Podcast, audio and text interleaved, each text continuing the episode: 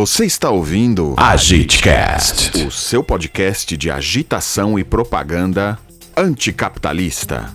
Com Evelyn Fomin. e Beatriz Caló.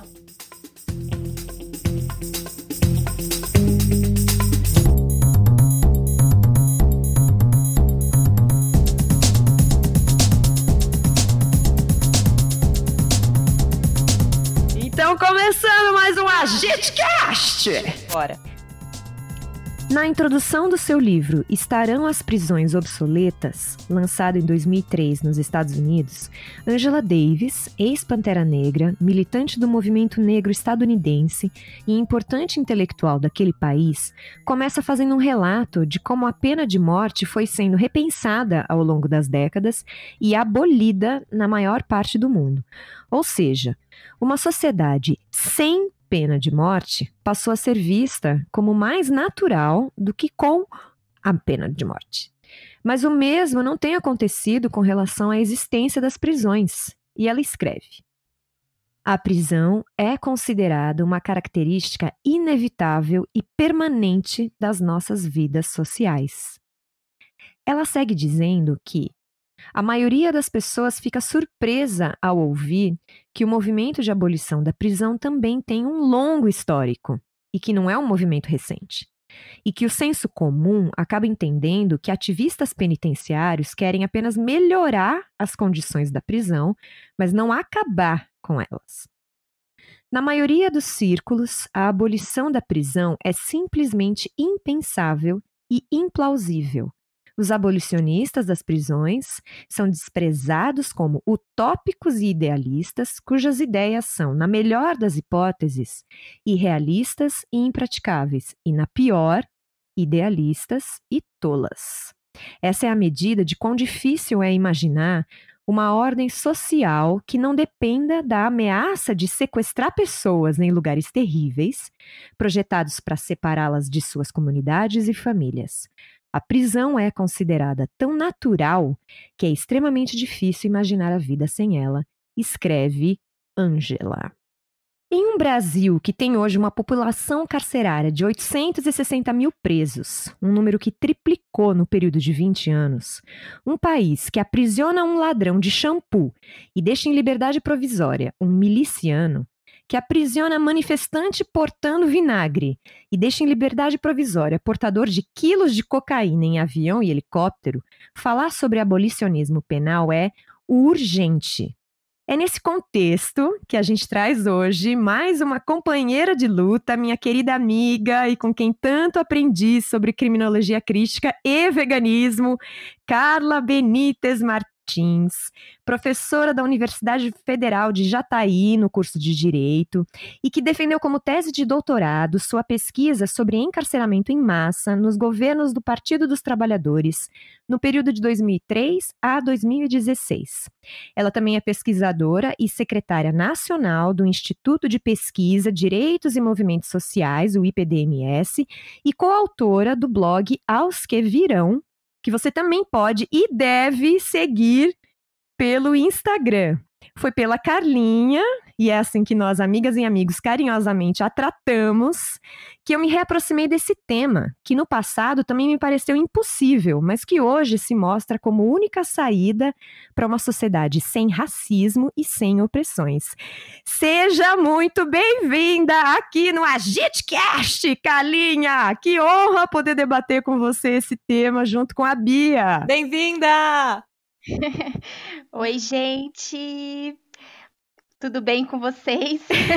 Tudo bem? Muito bom ter você com a gente. É, eu também estou muito feliz. Quero agradecer muito, muito, muito a oportunidade de poder estar é, proseando é, com Uhum. pessoas tão inspiradoras em um Ah. instrumento de comunicação política e popular tão importante como é o AgitCast já, né? Ê, Obrigada. Estou muito feliz, muito feliz, muito bom é, estar com vocês, mesmo que virtualmente, estar com a Evelyn, uma querida amiga, cúmplice, camarada, com quem eu troco e aprendo tanto. Enfim, uma alegria. Que bom estarmos Nossa, juntos. muito bom, muito bom, Carlinha. Mil coraçõezinhos. Carlinha, eu vi no seu currículo Lattes que você fez uma formação específica sobre o pensamento de Angela Davis. Eu queria saber qual foi o papel dela na sua formação enquanto abolicionista penal e como o tema chegou a você, sendo que a sua formação toda é em direito, claro. Eu já ouvi muita piada de gente que faz críticas à faculdade de direito, dizendo que não poderia ter nome melhor, né? É faculdade de formação de direita. então, vamos começar por aí, correlacionando a Angela Davis, a sua formação e o que significa ser formado em direito no Brasil. E essa provocação que ela faz de que na sociedade de hoje é difícil a gente imaginar uma vida sem prisões e sem encarceramento. Bom, é, primeiro eu é, acho super inspirador mesmo a gente poder começar essa conversa trazendo a referência da Angela Davis é, nessa obra e em tantas outras, né, que direta ou indiretamente ela trata do tema do abolicionismo penal. Uhum. E eu te confesso que é, a Angela Davis chegou muito mais tarde na minha vida do que eu gostaria. Uhum. É, e ela me chegou não pelo debate diretamente, né? Pelo debate do, do antipunitivismo, é, do abolicionismo penal, mas sim pelo feminismo, né? Então foi nesse processo mesmo de apropriação uh, pelas militantes feministas no Brasil da obra é, né, que nos anos 80 se consolida e que aqui a gente recupera com muito vigor, né, nos anos 2000, que é o Mulheres, Raça e Classe, né? E foi por Uhum. meio dessa obra que eu comecei a conhecer muito mais de Angela Davis, inclusive as suas formulações sobre o abolicionismo penal. Mas não foi exatamente por esse caminho que eu tive esse contato com é, a crítica ao sistema penal, né, de forma mais geral. E Hum. aí eu achei, é, é, vou, vou ter que dizer, acho que divertido, né, é, o- vocês é, recuperarem esse jargão aí, né, sobre as faculdades de direito, porque não deixa de ser uma verdade, né? Adoro. E, e eu acho que muitas vezes a gente precisa é, explicar para as pessoas, né, como é que é, a gente encontra potências, né, dentro desse ambiente. E eu até posso dizer, né, por exemplo, eu não tive contato com Angela Davis na minha graduação, nem mesmo na pós-graduação, mas os meus alunos têm. Ai, e isso é muito legal, né? Inclusive de Uhum. perceber os processos de tensionamento interno mesmo, né? É, ao ensino jurídico. Eu acho que essa pergunta sobre o ensino jurídico, as faculdades de direito, tem muito a ver com a finalização, né, do questionamento que vocês me trazem aí sobre, é, enfim, como é que a gente pensa essa formação em direito no Brasil e esse debate de fundo, né, sobre uma vida Uhum. sem prisões. Quando a gente faz direito, a gente passa anos, né, na universidade, na faculdade, enfim, né, na graduação, é, buscando de alguma forma eh, se apropriar de uma tal ciência, que seria uma única ciência jurídica, que teria esse papel de desvelar os mecanismos lógicos e hermenêuticos de funcionamento aparente da forma jurídica. E é um Uhum. debate de fato aparente, né? O grosso, né, do ensino jurídico não vai à essência da forma jurídica no seu papel constitutivo das relações sociais capitalistas, né? É, e, e se a gente olha para a história mesmo, a gente percebe o quanto que o ensino jurídico, pensando no Brasil, mas não só, né? Ele nasce para formar os filhos do poder, né? Exato. Uhum. E, e a forma jurídica tem este papel de legitimação da ordem posta. É, e isso é naturalizado né, no ensino jurídico com muita potência. Uhum. E hoje, eu acho que mais do que formar os filhos do poder, as faculdades de, de direito elas também se tornaram uma grande mercadoria, né, um grande negócio. E hum, acho que de uma outra forma, né, por meio de um ensino tecnicista rebaixado, é, uhum. essa ausência de reflexão sobre a forma jurídica no capitalismo, ela é, é uma uma orientação mesmo, né, na, na, nos cursos de direito. Uhum. Só que uhum. aí eu acho que vem um ponto, né, que há uma inerente polarização aí, né? Então, uhum. um curso com esse perfil necessariamente gerará insurgentes, né? Nossa, é, uhum. Então, eu falo, no meu caso específico, eu tive felizes oportunidades na minha trajetória, né? Então, de desde sempre ter contato com educação popular, de ter experiências extensionistas que me eram muito mais caras do que as experiências é, estrito senso em sala de aula, né? Uhum. É, mas eu acho que de fato a gente percebe, assim, todo curso de direito tem a esse, essa polarização muito forte, né? E, e, a gente tem, né, ainda que sejamos poucos, né, comparativamente, uhum. eu acho que como, enfim, acho que como toda ciência burguesa, né, a gente tem processos bem contra-hegemônicos é, de produção de uma teoria crítica do direito, né. Uhum. E aí, uhum. dentro disso, vem, por exemplo, a criminologia crítica, né, e aí já entrando mais diretamente no que vocês colocam, né. Por exemplo, para ilustrar aqui, né, para a gente é, visualizar. Uh, o, o, objeto da criminologia crítica, ele também é compartilhado, por exemplo, uh, em outros, outras áreas, outros campos dos saberes, né? Esse é o grande mal uh, das ciências parcelares burguesas, né? A gente é, não consegue construir essas pontes, né? Mas uhum. a, as reflexões sobre o cárcere, sobre o sistema penal, elas são compartilhadas por muitas áreas do saber né? Uhum. É, e dentro do direito, a gente costumeiramente chama como criminologia, né? Inclusive, porque originalmente a criminologia é, tradicional, oficial, foi aquela que legitimou o discurso etiológico, lombrosiano, né, da essência do criminoso e tudo mais, como uhum. mecanismo para justificar é, a realidade do direito penal, né? Lombrosiano, o que, o que isso significa, né? Um perfil de investigação que se baseou muito no modelo de Cesare Lombroso, que foi o primeiro criminólogo italiano que buscava, por meio do seu laboratório, que eram as prisões na Itália, identificar pelas características físicas das pessoas presas o que as caracterizariam como criminosas. E na criminologia, ou melhor dizendo, é, nas ciências criminais, a gente tem o estudo do direito penal, do direito processual penal e da criminologia. E a criminologia, ela possui um papel secundário, quando não invisibilizado, no ensino jurídico. Quando não é invisibilizada, a, a reflexão crítica criminológica, que não essa, né, é, que eu acabei de me referir, etiológica, lombrosiana e tal, que a gente vai falar um pouquinho né, mais adiante, é, uhum. ela é secundarizada, né? Então é um, um ensino muito manualesco, quando ele existe, da criminologia. E a criminologia vem justamente para é, fazer a crítica ao direito penal, né? É, e eu tive, né, na minha trajetória, a feliz oportunidade de as felizes oportunidades de, em diferentes momentos, e ir me aprofundando no debate criminológico, né? Uhum.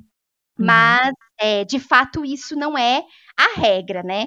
Mas a uhum. gente resiste apesar disso. Boa. Boa. Bandido tende a apodrecer na cadeia. Votei no Bolsonaro para ver bandido ser preso. Bandido bom é bandido morto. No Brasil tinha de ter pena de morte. Eu sou a favor da prisão perpétua.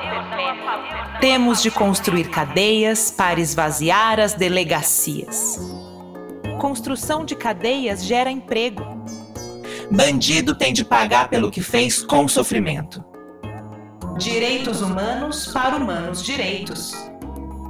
Defende bandido na cadeia, mas não defende a vítima que teve sua vida destruída. Socorro! Essas frases! Socorro.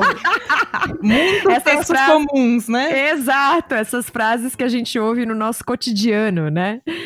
O grande desafio do abolicionismo é justamente fazer a sociedade repensar o conceito de punição. Porque o nosso senso de justiça, ele é construído a partir de um desejo de vingança, né? Uhum. ainda mais numa sociedade bombardeada e formada por conteúdos sobre violência do Estado e violência policial.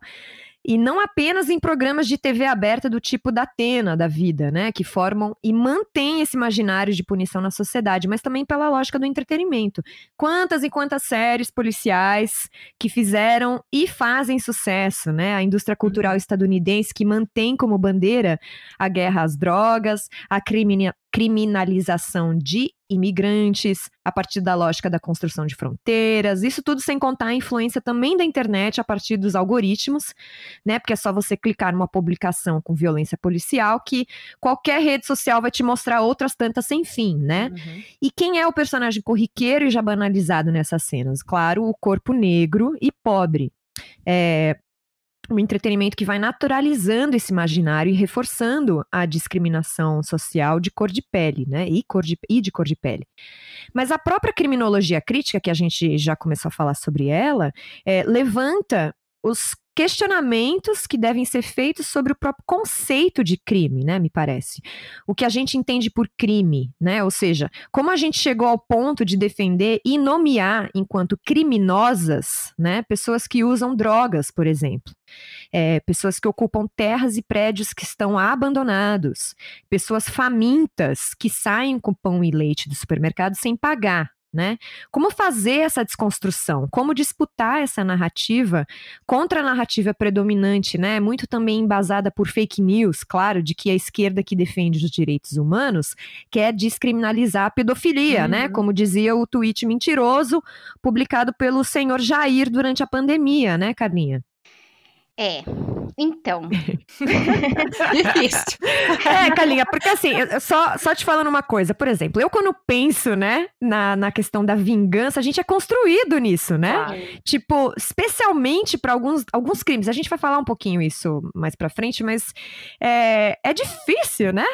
sim, é, eu, eu achei que quando você introduziu essa pergunta, acho que quando você coloca essa questão da, da própria discussão sobre o que é crime, eu acho que a partir daí a gente consegue, talvez, pensar um fio aqui para desconstruir, né?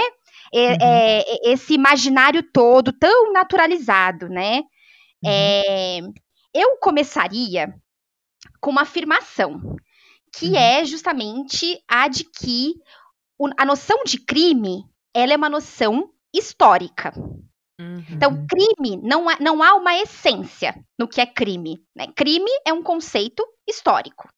E eu Uhum. diria, Criado, né? e eu diria um conceito político. Uhum.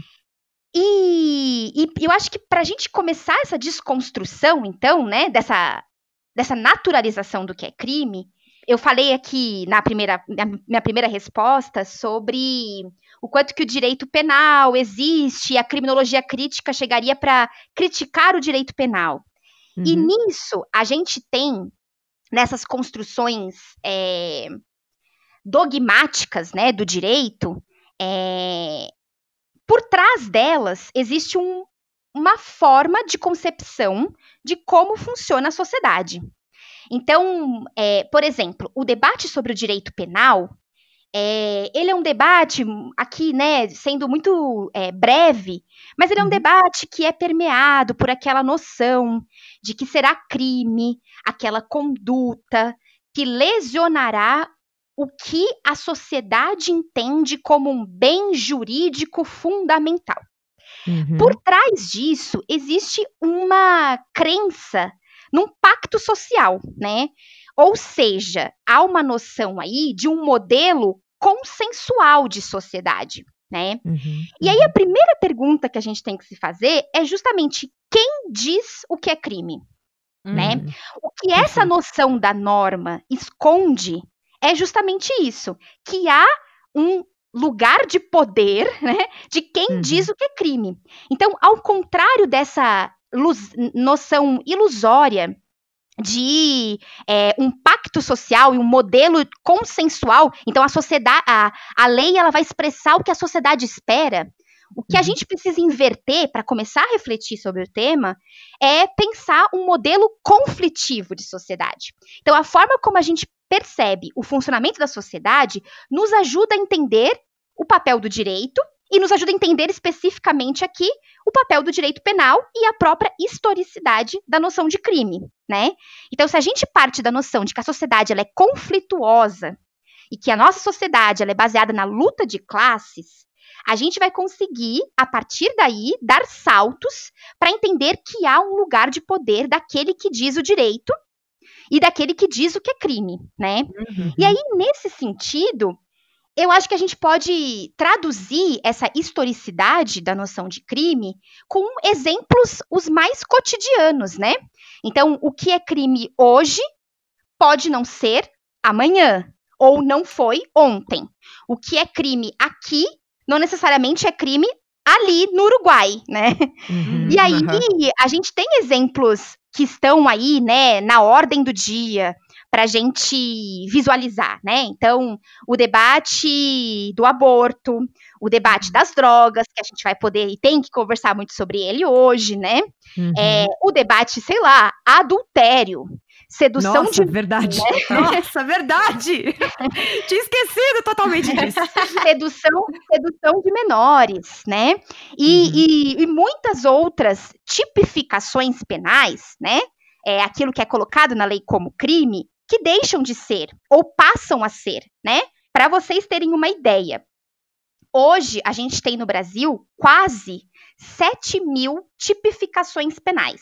Então, Nossa. lá no nosso, ou no nosso Código Penal, ou numa legislação penal extravagante, numa outra lei que não esteja dentro do código, é, a gente vai ter essas, essas previsões de tipos penais, né? Dessas condutas que se demonstradas no processo penal que elas de fato existiram e demonstrada a autoria, terá uma consequência, uma sanção penal. Então, uhum. mais de sete, ou quase sete mil tipificações Nossa. penais. Uhum. É, a gente vive no Brasil um processo de inflação penal. Então, ao contrário da, de, do mito, né, de que o Estado é, neoliberal, né, seria um Estado mínimo, o que a gente uhum. percebe com essa, esse simples olhar é que se de um lado a gente está aí enxugando o direito do trabalho, né? Se de um uhum. lado a gente está retirando direitos é, sociais, a gente está do outro é, aumentando muito as incriminações, as tipificações penais, que é o Perfeito. primeiro momento de um processo de criminalização. É, e aí eu acho que mais do que dizer que é histórico, a pergunta do quem define o que é crime é, vai então nos desocultar esse modelo conflitivo de sociedade, né?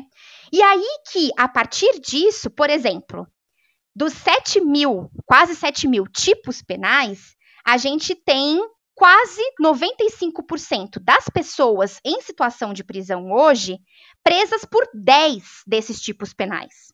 Uhum. E isso nos traduz um outro elemento que é decisivo para a gente começar a tirar essas nuvens, né, é, naturalizantes e essencializantes do que é ser criminoso, do que é crime, né, que é perceber que entre os 7 mil tipos penais, imaginem, se todas uhum. as pessoas que, que cometessem algum destes 7 mil, 7 mil tipos penais estivessem presas, todos os seres humanos estariam presos, né? Nossa. Quando a gente olha, Socorro. né? E assim, são todas as condutas que vocês imaginarem, né? Todas Nossa. nós somos criminosas. A uhum. primeira aula de criminologia é justamente esse processo de auto-incriminação. Todo mundo gente. sai da aula sabendo que todo mundo comete crimes, né? Uhum, então, uhum. esse é o primeiro exercício. E quando a gente olha essa disparidade entre os 7 mil tipos penais, então essa produção inchada de leis. E de outro lado, 10, 10 tipos penais correspondem a 95% das pessoas que estão em situação de prisão, uhum. isso nos revela que há uma coisa entre a tipificação e a uhum. incriminação material, que uhum. se chama seletividade penal. Claro. Né? Uhum, e aí eu acho que a gente começa a entender um pouco o porquê que falar em crime é falar em uma decisão política, né? A gente uhum. costuma dizer na criminologia que a gente tem vários, é, várias etapas dos processos de criminalização. Então, na criminologia crítica, ou na sociologia crítica criminal, né, não necessariamente na uhum. criminologia, a gente não fala, né, não usa essas noções de crime, criminoso, é, mas sim processos de criminalização. E o uhum. primeiro processo de criminalização é esse, da criminalização primária, que é esse de definir o que é crime. E aí depois a gente vai ter vários outros processos, que é o processo de criminalização secundária, que vai envolver justamente a atuação de todas as agências de controle formal e informal do sistema penal para esse filtro, né? Porque seria impossível que as pessoas fossem incriminadas materialmente por todas essas ações tipificadas, uhum. né? Uhum, e aí a gente uhum. tem de fato um filtro que revela a função real do sistema penal, que não é essa função jurídica declarada. A função real do sistema penal, ela é política, ela não é jurídica, né? E aí a uhum. gente vai é, entender melhor que a tradução dessa seletividade penal, na verdade, é a execução de um processo de criminalização da pobreza, nossa, que é um uhum. processo massivo e que Sim. tem uma centralidade racial. Acho que a gente vai poder conversar depois um pouquinho mais sobre isso, né? uhum. né? E uhum. também um controle político, né? Que muitas vezes ele soa como um pouco mais simbólico, mas ele tem efeitos concretos, né? Seja sobre uhum. corpos, né? Então, o aborto é um bom exemplo, seja uhum. sobre lutas, né? O exemplo que vocês trouxeram, né? De quem ocupa ocupa uma terra, de quem ocupa um prédio abandonado, né? É, uhum. É, são exemplos de quando a gente retira é, uh, questões que são do âmbito da política e as transforma em casos de polícia, né? Uhum. Então, essas também são, são, são também processos de criminalização, né? É, uhum. Que tem um papel um pouco diferente daquele mais massivo da pobreza, mas que também cumpre um papel político do sistema penal, né? Uhum. Perfeito. E aí, sei lá, por exemplo, para fechar, né? Uhum. É, o exemplo, é, acho que vocês já devem ter lido, já comentado no, nos, no, nos, programas, inclusive, tem um livro, né, magnífico, da Silva Federici, A Caça às uhum. Bruxas. Uhum. uhum. E nesse livro, eu acho que ela traduz muito. Então, as frases que vocês trouxeram aqui no comecinho, elas uhum. são traduzidas, né, na Federici, é quando, por exemplo, ela vai de, de, demonstrando como é que se constrói a figura da bruxa como inimiga, né? Uhum. E que essa era uma tarefa, no início, uh, protagonizada pela igreja e pelo Estado, mas que consegue se enraizar é, nas comunidades, né, com as, os cartazes é, de busca pelas tais bruxas, né, e bruxas eram todas aquelas mulheres que de alguma forma é, ou tivessem protagonismo público nas suas comunidades, ou uhum. rompessem com um padrão moral sexual, né? Então toda uhum. mulher poderia ser bruxa, né? Uhum. Assim como todo negro pode ser traficante hoje. Assim como uhum. todo imigrante árabe pode ser um, um terrorista, né? Uhum. E, e, tem uma cena, para encerrar mesmo essa parte, uma cena da, do livro que é muito legal, né? Porque ela descreve, eu não me lembro agora o nome da comunidade, uma comunidade, é, uma pequena, um pequeno vilarejo na Europa, não me lembro em qual lugar exatamente, que um grupo de pescadores estavam em alto mar e ficaram muito tempo em alto mar. E quando eles voltam para as cidades, eles não entendem a movimentação das pessoas de entregar as mulheres para a fogueira, né? É, uhum. porque para eles que não estavam lá, eles não foram profundamente mergulhados nessa, nessa, nesse convencimento ideológico de que elas eram perigosas, inimigas e que deveriam estar na fogueira, né? E aí eles é, enfim, eram, foram dos únicos homens que estiveram ao lado delas no processo mais agudo, né, da caça às bruxas e tal. Então, para a gente perceber uhum. o que, que é a construção do inimigo de ontem e de hoje, né? E como é que. Uhum. E aí isso se traduz, né? Como é que as pessoas repetem com tanta naturalidade, né? Essas frases à torta direita, né? Uhum. Perfeito. Ótimo. Nossa, perfeito. Bom, eu, eu sigo citando a Angela Davis no livro Estarão as Prisões Obsoletas, porque ela levanta questionamentos importantíssimos como ponto de partida, né? E ela diz: ao pensar na possível obsolescência da prisão, devemos perguntar como é que tantas pessoas podem acabar na prisão sem grandes debates sobre a eficácia do encarceramento. Quando o esforço para produzir mais prisões e encarcerar um número cada vez maior de pessoas ocorreu na década de 1980, durante a chamada era Reagan, os políticos argumentaram que as posições duras com o crime, né, incluindo certas prisões e sentenças mais longas, manteriam as comunidades livres do crime. No entanto, o encarceramento em massa durante esse período teve pouco ou nenhum efeito sobre as taxas oficiais de criminalidade. Então, de fato, o padrão mais óbvio era que populações prisionais maiores levavam não a comunidades mais seguras, mas sim a populações prisionais ainda maiores, né? Uhum. Então, cada nova prisão gerou mais uma nova prisão. E à medida que o sistema penitenciário, no caso dos Estados Unidos, se expandia, diz a Angela Davis, né, o envolvimento corporativo na construção, no fornecimento de bens e serviços e uso de mão de obra também aumentava, atraindo grandes quantidades de capital. E aí eu pergunto, Carlinha, como a gente pode classificar esse cenário no Brasil hoje, especialmente levando em conta os efeitos da Lei de Drogas de 2006, apontado como principal responsável pelo encarceramento em massa no Brasil? Tá, é excelente. É, Evelyn, essa pergunta. Eu acho que essa passagem da Angela Davis que você cita, ela é genial, porque ela tem uma capacidade de tradução do fenômeno é, muito grande, né? Então, quando ela coloca aí que o encarceramento pouco ou nenhum efeito tem sobre as taxas de criminalidade, né? E que quanto Exato. mais prisão, a única consequência é mais prisão, né? Exato. É, Exato. E isso, é, eu acho que é um, tem aí um ponto-chave mesmo, né?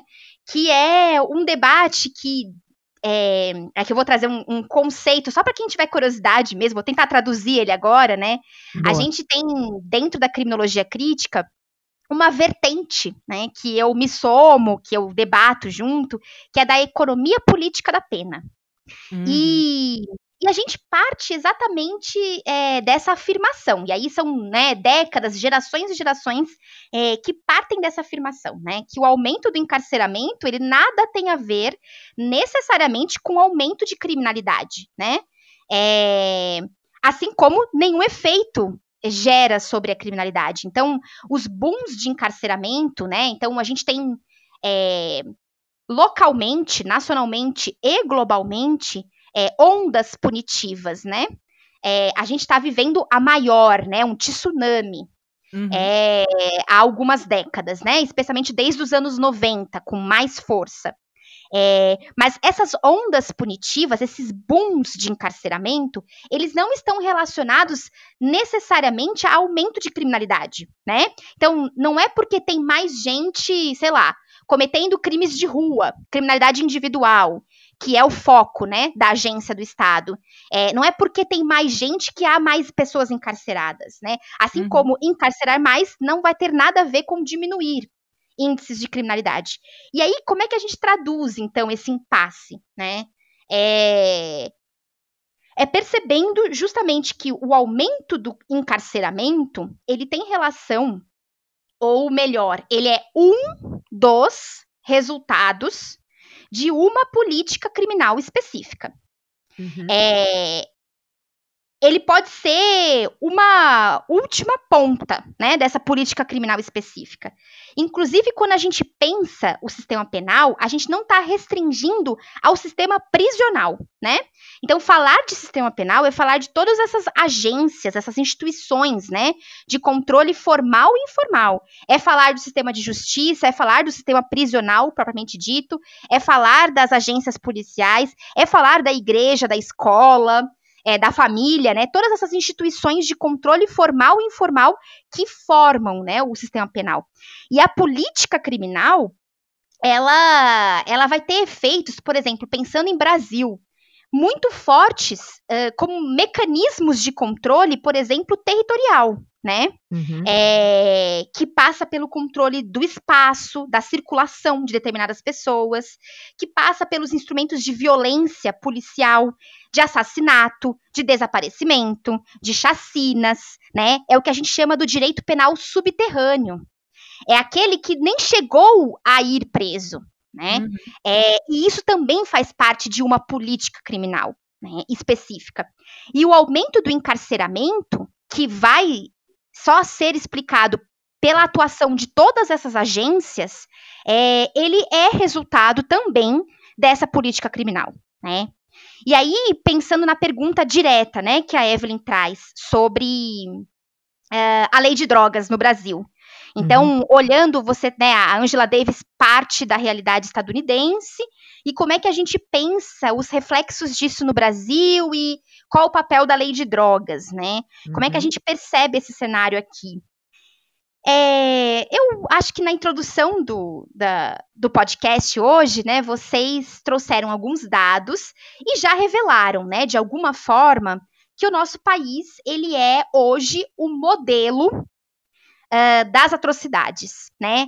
Ainda que nós não sejamos é, em números absolutos, ainda não alcançamos o primeiro lugar do pódio, né? Perdemos simplesmente para Estados Unidos e China, né? Sim, exato. Mas em velocidade, nós somos o primeiro do pódio, né? Sim. Então, nos últimos 15 anos, é, e eu acho que a gente tem que pensar isso, né? A gente tem que pensar o encarceramento não só em números absolutos, né? É, também em números absolutos isso é assustador, né? Vocês revelaram aí 800 mil pessoas presas, né? É, mas mais do que tudo, em velocidade. A gente está aumentando num ritmo é, incomparável. Tanto que a gente subiu a, a, Rússia né, em dois anos, porque Rússia, China estão até com índices mais negativos hoje, né? E essa nossa prisão, ela aumenta muito em, em todos faz parte de uma máquina, né? Porque ela aumenta é, por mudanças de qualidade e de quantidade, né? Então tudo está mudando. Então você tem mais incriminações, incriminações com mais pena, com penas mais rigorosas, menos garantias processuais. Então todo esse conjunto de elementos é, nos explicam esse nosso lugar, né? É, no pódio dos mais, mais encarceradores, né? O pior pódio que a gente poderia estar. Uhum, uhum. E, e a gente teve esse aumento no Brasil, né? Muito significativo a partir dos anos 90 e muito mais forte a partir dos anos 2000, que é um pouco do debate que eu trago na tese, né? É, eu olho especificamente para o, os anos de gestão do Executivo Federal pelo Partido dos Trabalhadores, para perceber, né? E aí, que política criminal é essa que explica é uma política criminal neoliberal, né? O que, o que nos explica? E aí que dentro disso, a gente vai ter oportunidade, eu acho que, de conversando sobre isso durante o, o programa, mas uhum. é, naqueles naqueles 10 tipos penais que eu falei na, na, na minha primeira ou segunda resposta, é, a gente pode dividi-los em dois grandes grupos, né? Que seriam os crimes patrimoniais e tráfico né? Uhum. São os grandes responsáveis pelo encarceramento hoje. Além de um tema que eu acho que merece aqui um pouquinho de atenção nossa daqui a pouco, que é a prisão provisória, né? A banalização da prisão provisória no Brasil. E aí que falar de lei de drogas, e esta lei de drogas de 2006, é pensar essa lei inserida em uma política internacional de guerras drogas, né? Uhum. Então, pensar a guerra às drogas, não há condição de pensarmos a guerra às drogas se não for desde um olhar internacional, né? É, o Brasil ele possui um papel geopolítico na guerra às drogas, muito específico, né? Nós somos o grande varejista é, de drogas do mundo, né? Então a gente tem um exército, né? De trabalhadoras e jovens trabalhadores do tráfico. É, para movimentar essa indústria. Porque a uhum. guerra às drogas, ela mobiliza uma indústria. E é indústria mesmo, no sentido capitalista do termo, né? E essa indústria, que é das mais lucrativas, ela está combinada com outras indústrias do que a gente chama de indústria do controle do crime, que é a indústria de, de aparatos de segurança, que é a indústria da própria construção de prisões, que é a indústria é, armamentista, que a gente nem precisa falar o significado dela, uhum. é, né, no mercado financeiro internacional, né? É, então, a lei de drogas de 2006, ela vem como uma, uma ela é uma, uma ferramenta, né, é, que aperta uh, a máquina de guerra às drogas uh, no país, né? E uhum. essa lei, ela, é, quando surgiu, ela teve de alguma forma uma imediatamente uma repercussão tanto quanto positiva, né? Porque foi a primeira vez no nosso caso, e aí cada país tem um ritmo para isso, que a gente descolou o discurso médico do discurso da segurança. Até então, até 2006, as nossas leis de tóxicos, né, que eram como elas eram chamadas, elas é, colocavam tanto o usuário como o traficante na mesma condição de perigo, né, público, uhum. perigo de uhum. segurança. E essa lei ela dá um giro que no primeiro momento as pessoas se entusiasmaram, né? E falaram: olha só, agora tem uma perspectiva de saúde é, humanizada para o usuário. Só que não né? Uhum. E esse só que não, ele se explica, assim, sendo bem sucinta, é, primeiro porque é, não houve descriminalização do uso, né? Para começar por aí, uhum. a gente teve uma despenalização. A pessoa não vai, não pode ter como sanção penal a prisão, né? Ela vai ter Na uma prática, na Pode prática, qual é, qual é, a diferença entre, entre despenalização e a descrimina, descriminalização? Então, é isso, assim, porque o, ainda a, o uso, né, o porte para uso, ainda é crime. Só que ele vai ser processado no juizado especial criminal. E ele vai ser considerado, então, um crime de menor potencial ofensivo. E vai uhum. ter uma sanção penal que não pode ser a prisão, né? Provavelmente vai ser frequentar cursos, uhum. é, né, um papel mais pedagógico, ou ter, fazer uma prestação de serviços à comunidade, esse tipo de coisa. Só uhum. que o, o, mais perverso é, primeiro, né, não, não descriminalizou, então foi até a página 2 esse discurso mais humanizado para uhum. o usuário, e de outro lado, aprofundou o recrudescimento penal para o tráfico. Então, é, polarizou, né? Então, de um lado, a vítima usuária, de uhum. outro, uhum. o traficante, o grande monstro é, da face da Terra, né? O, o, nosso grande inimigo social, eleito, né? O número um é, nas realidades latino-americanas. Uhum. É, e aí, para ele, penas mais rigorosas, com menos direitos, com menos garantias processuais, né? É, e por isso, o, desde então, um aumento muito grande do encarceramento por tráfico. E aí, uhum. para fechar mesmo, assim, é, uma leitura mais geral dessa lei, tem ainda um terceiro elemento que muito se fala, né? Eu acho que o exemplo que, que vocês leram no comecinho, né, da, do programa, comparando, né, os, os helicópteros de cocaína e a pessoa com alguns gramas é, de maconha e por que tratamentos tão diferentes. E isso tem a ver também com um judiciário, que é um judiciário, e aí eu posso hoje, né, durante o período de pandemia, dizer com todas as letras que é um judiciário predominantemente genocida, né? É, uhum. ele, possui uma, ele possui um papel-chave.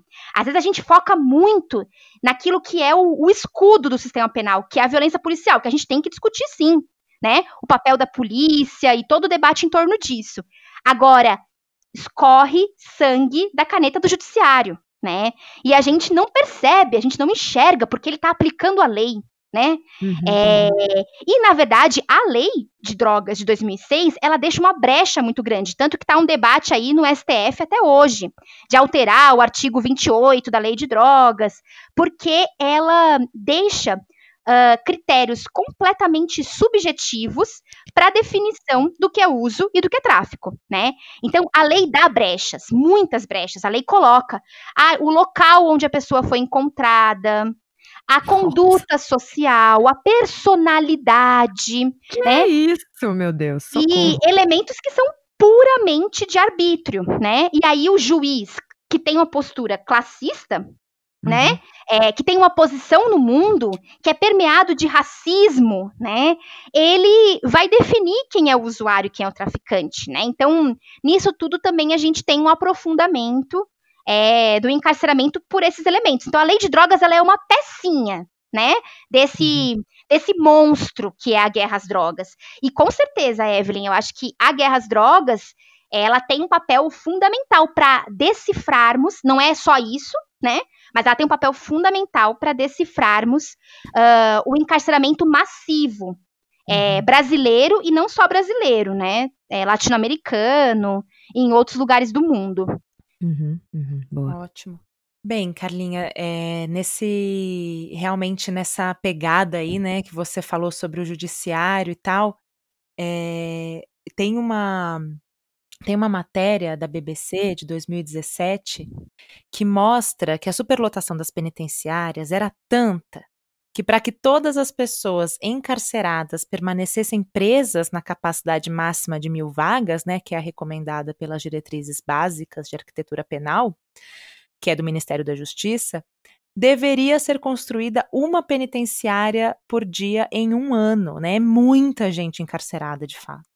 E só Uhum. o fato de existir essa superlotação já nos mostra que as condições de vida dessas pessoas são muito miseráveis, né? Mas é aquilo que você falou, quem são essas pessoas, né? Em sua maioria são pessoas pobres, negras e da periferia. Então, é, tem, essa, tem essa divisão mesmo, né, de se escolher quem, quem, quem vai preso, né? Os 10 gramas de maconha, o, o Aécio Neves que, que tem o helicóptero cheio de cocaína, né? Então a, a, punição ela não é sempre necessariamente pelo ato, né? Ou pelo que se diz que é crime, mas pela pessoa que o comete, né? Muitas vezes. E a gente sabe, inclusive, que muitas facções criminosas são comandadas por políticos e empresários que são detentores de um capital absurdo. Né? E se a gente sabe, a justiça também sabe mas se escolhe quem vai ser preso e quem não vai ser, né? Porque se julga que quem é o preso é o inimigo do Estado e deve ser punido. Um exemplo disso é essa terrível lei anticrime, que foi aprovada na Câmara dos Deputados né, no, em dezembro do ano passado, de 2019, que juntou algumas propostas iniciais do ex-ministro da Justiça Sérgio Moro com algumas outras elaboradas em 2018 por uma comissão de juristas coordenada pelo Alexandre Moraes, né, o ministro do Supremo Tribunal Federal. Essa lei endurece ainda mais as punições, né, e cumpre com o que o Bolsonaro e o Moro já queriam em 2018, que é prender mais e deixar preso. Mas essa essa ideia da punição, que já é equivocada, passa dos limites quando, em meio à pandemia, o Bolsonaro veta o uso obrigatório de máscaras nos presídios. Né? Isso é criminoso, né? coloca em risco a vida de todas as pessoas detentas e também dos agentes penitenciários, né? ainda mais porque nem em situação de normalidade os presídios têm pessoal e instalações médicas suficientes para atender essas pessoas, quanto mais no momento de crise sanitária. Pois bem, quando a gente para para relacionar todos esses assuntos, a gente vê que realmente a necropolítica é um projeto aplicado no Brasil. A necropolítica né, é um termo do filósofo camaronês Aquilin Bembe, que significa a política da morte adaptada pelo Estado, ou seja, o Estado determina quem é amigo e quem é inimigo, quem deve morrer e quem não deve. Né? Existe essa perseguição do que é considerado perigoso, mas não existe um serviço de inteligência para o combate a essa criminalidade. Né? E no Brasil, a necropolítica é, de acordo com, com, a jornalista e professora Rosane Borges, ela é aplicada pela militarização da força e pelo genocídio da população negra e periférica, né, que você também citou. Então, Carlinha, queria saber como que você enxerga esse paralelo entre o sistema carcerário, essa mudança no Código Penal e a necropolítica. Eita, Lele. Eu acho que são muitos elementos, né? É, eu vou tentar criar aqui um fio condutor né, de reflexão, Uhum. assim. Uhum, uhum. É, são fundamentais, né? Esses aspectos que vocês trazem, assim. E aí, eu começaria colocando um pouco como é que eu penso esse debate da necropolítica no nosso país, assim.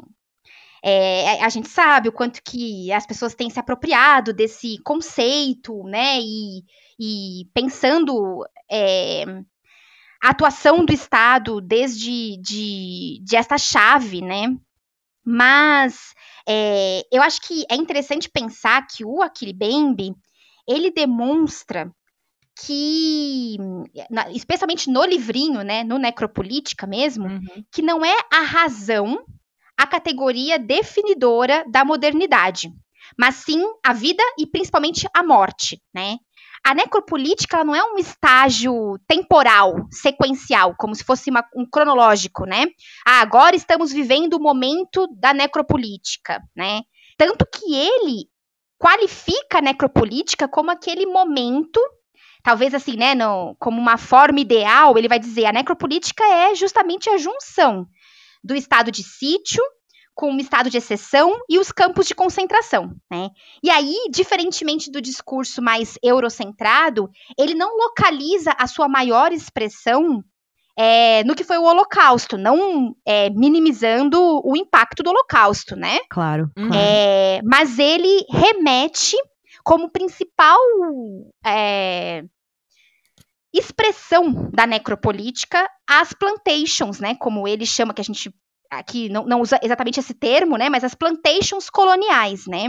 Uhum. É, então, uh, o processo econômico é, produtivo uh, das colônias baseado na, na, na escravização, né? Uhum. E ali ele uhum. coloca o seu momento por excelência, né, é, de expressão da necropolítica. Hoje ele faz um debate bem interessante sobre é, a Palestina, né, como outro espaço, né, por excelência de expressão máxima da necropolítica, mas isso para dizer que ele não está falando de um debate do capitalismo na crise do neoliberalismo como uh, uma expressão da necropolítica. Ele, ele remete né, à, à, colonização. Então, ele desconstrói os próprios mitos da modernidade, né?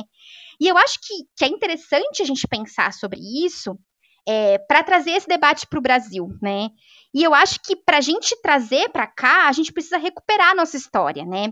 E a gente tem aí uma tradição, né, de pensadores, de lutadores e lutadoras que nos é, denunciaram, evidenciaram o que foi o nosso processo de escravização, que diferentemente, né, do, do discurso a lá Gilberto Freire, não foi ameno, não uhum. foi dócil, né? Mas sim uhum. profundo, devastador, profundamente desumanizador, né? E que a transição é, do nosso processo de escravização foi uma transição autoritária e violenta, né? Baseada no genocídio, né, e que gerou um processo de modernização que alguns, né, por exemplo, Clóvis Moura, é, vai falar que é um processo de modernização conservadora, né? Uhum. É, que foi baseada no mito da democracia racial, né? E, e que constituiu um Estado genocida e autocrático, né? Profundamente é, enraizado por mecanismos de violência, né? E aí, para dar o salto para o sistema penal, é pensar o sistema penal ele nasce no Brasil uh, como instrumento de extermínio. Ele é um sistema penal de extermínio na sua origem e ele vai se ressignificando em toda a nossa história, porque nunca houve uma ruptura do seu sentido colonial, né? É, ainda que é o que a gente discute, né?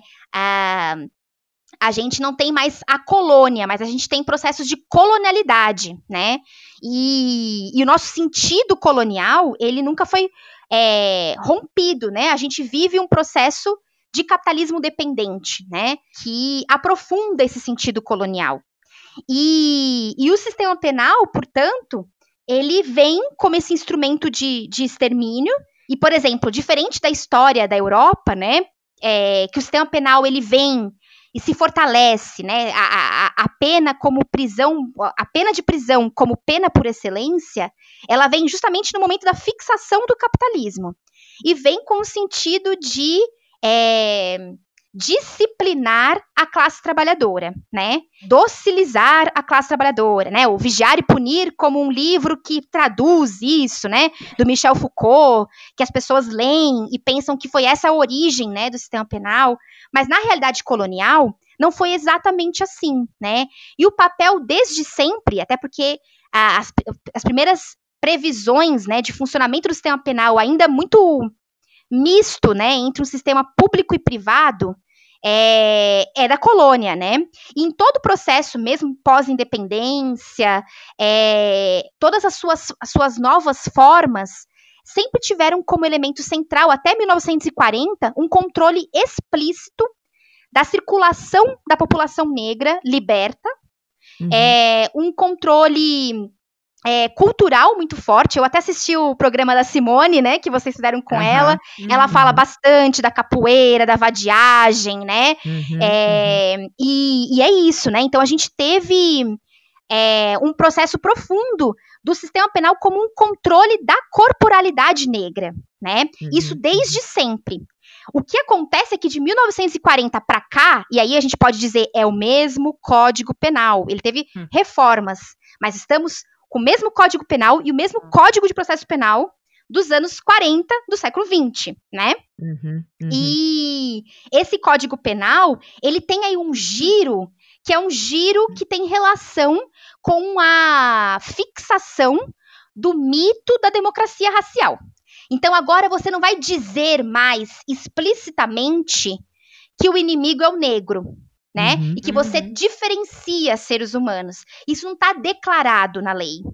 Mas há um processo de formação das instituições, e aí tem todo um debate que eu não vou agora né, é, me alongar aqui, por exemplo, sobre a influência da escola do Nina Rodrigues, que era um médico psiquiatra, né, que traz toda a teoria, aquela teoria do lombroso que eu falei, que media o tamanho do crânio para saber se a pessoa é criminosa ou não e traz isso para o Brasil, né? E o Nina Rodrigues, ele formou uh, o, o judiciário, as escolas policiais brasileiras, né?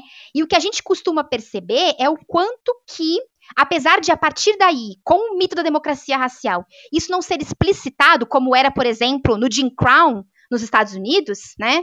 É, aqui a gente vivencia um modus operandi das instituições policiais, do sistema de justiça como um todo, é, profundamente racializado, né? E isso tudo para dizer que o que a gente está vivendo hoje não é uma novidade, né? Eu também uhum. não quero dizer com tudo isso que eu estou falando que o que acontecia, o que acontece hoje é exatamente o mesmo que acontecia ontem, né? Uhum, a gente uhum. teve nos últimos anos mudanças de qualidade desse processo, né? E isso que vocês falam do pacote anticrime é uma é uma demonstração disso. Né? São saltos de qualidade que eu estou dizendo aqui negativo, né? De claro. aprofundamento do estado de barbárie mesmo, né? Sim. Uhum. É, mas é isso, a gente vivencia e não é a partir do governo Bolsonaro. E isso é importante de ser dito, né? Sim. A gente está vivenciando há pelo menos 15 anos ou 20 anos um processo acelerado de militarização da segurança pública no Brasil. Uhum. É, então, um, modelo bélico de segurança pública vem se enraizando no Brasil nesse último período histórico, né? Uhum. É, e uhum. isso vem acompanhado por um aperfeiçoamento de um direito penal de emergência, que é exatamente aquilo que eu falei: mais penas, mais tipos penais, penas uhum. mais severas, mais duras e menos garantias processuais. E uhum. o pacote anticrime é uma expressão disso, né? Uhum. O pacote uhum. é, anticrime, ele prevê aumento de tempos de prisão, uhum. dificulta condições de progressão de regime, amplia os mecanismos negociais, então mudanças no processo penal, que tem impactos profundos, né, no encarceramento. Então, essa incorporação da lógica negocial para cá, ela é nefasta.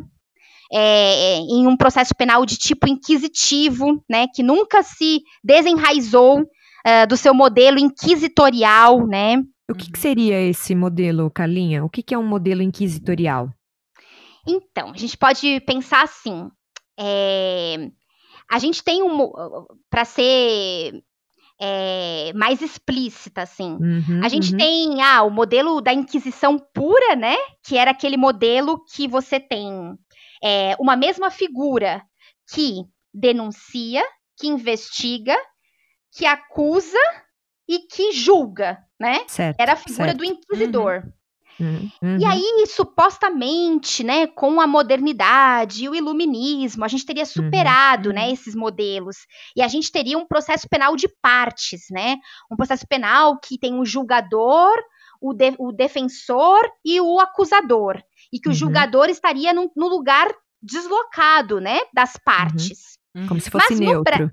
Exato. Uhum. Mas no Brasil, é, a gente nunca vivenciou isso num sentido muito profundo, né? Uhum. E a gente Só na teoria. é, nem na teoria, Tá. porque o nosso Nem aí. o nosso é, o nosso Código de Processo Penal é o que a gente chama de sistema neo-inquisitório. Porque assim, formalmente a gente tem partes, né? Então Uhum. tem MP, Ministério Público, tem defesa Uhum. e tem juiz. Só que o juiz, ele toma o lugar do Ministério Público muitas vezes. Assim como ele toma até o, lugar do delegado muitas vezes, né, na investigação. E ele Isso faz mesmo antes da Lava Jato, né? Que a Lava Jato exato. claro pra gente Então. que é público leigo, né? exato. Então, quer dizer, isso sempre aconteceu. Exato. A Lava Jato, ela aprofunda. E a Lava Jato, ela vem. A gente às vezes, né, foca no, no Moro, né? Uhum, é, uhum. Enquanto um juiz, né, isoladamente, mas é um projeto. Né? Entendi. É um projeto de tentativa de é, implementação de um outro modelo processual penal, que é o modelo estadunidense, que é um Uhum. modelo que parte de outros elementos, que é o modelo negocial. E aí, não é nem dizendo que lá é melhor ou pior do que aqui. É, Na prática, ah, a gente tem aqui um- uma grande obra que foi publicada, é, traduzida para o português há pouco tempo, há uns 3, 4 anos, que é o da Michelle Alexander. Vocês devem ter ouvido falar já, né?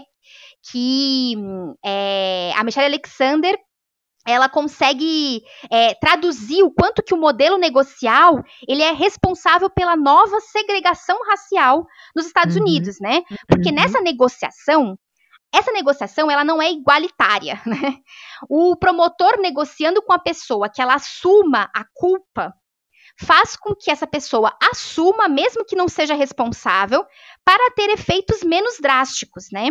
E o Uhum. pacote anticrime, ele tinha um grande objetivo de aprofundar esse modelo negocial no Brasil, assim como foi a banalização da- das delações premiadas durante a Lava Jato, Uhum. né?